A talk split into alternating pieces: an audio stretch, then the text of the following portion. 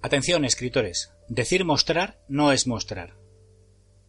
En un artículo anterior titulado Dilo con tus propias palabras, daba un breve y sencillo toque de atención a aquellos autores noveles que siguen refugiados en la cueva de los lugares comunes, donde se encuentra el yacimiento más importante del mundo de frases y expresiones repetidas hasta la convulsión. Recomiendo su lectura a todos aquellos que se esfuerzan por utilizar expresiones como silencio sepulcral, mariposas en el estómago, como alma que lleva al diablo, y otras que son puro testimonio de que prefieren no trabajar y dejar que su estilo perezca bajo el peso del estilo de otros que actualmente ya resultan anónimos. Quiero comentar ahora otro rasgo del escritor perezoso y poco comprometido con sus lectores, buscando acaso un compromiso mayor con el bolsillo de estos en lugar de con ellos. Muchos escritores noveles no saben hacerlo, algunos veteranos no quieren hacerlo, y otros muchos no, no le atribuyen la importancia que realmente tiene. Estos tres grupos de escritores tienen el hábito de dar por terminado un trabajo cuando ni siquiera lo han comenzado.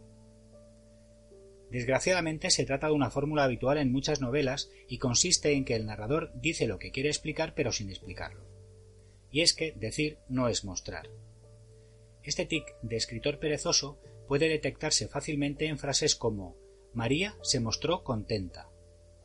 Laura mostró su enfado y se marchó.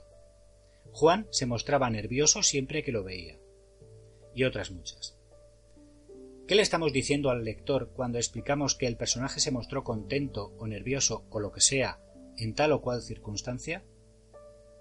¿Acaso le estamos pidiendo que describa por su cuenta cómo era la alegría o el nerviosismo o lo que sea de nuestro personaje? Entonces, ¿cuándo vamos a hacer nuestro trabajo como escritores? No. No corresponde al lector imaginar lo que nuestros personajes sienten, sino que es obligación de todo escritor proporcionar material narrativo suficiente para que el lector dibuje en su mente la forma en que nuestros personajes experimentan tales sentimientos.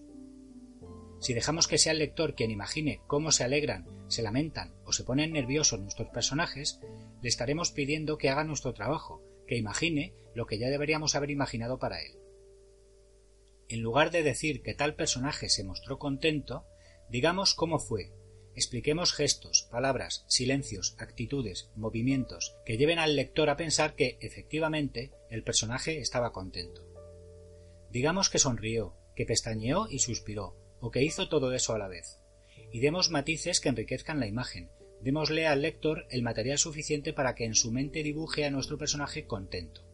Si lo hacemos así, no necesitaremos utilizar la palabra contento, que para cada lector puede significar una cosa muy distinta.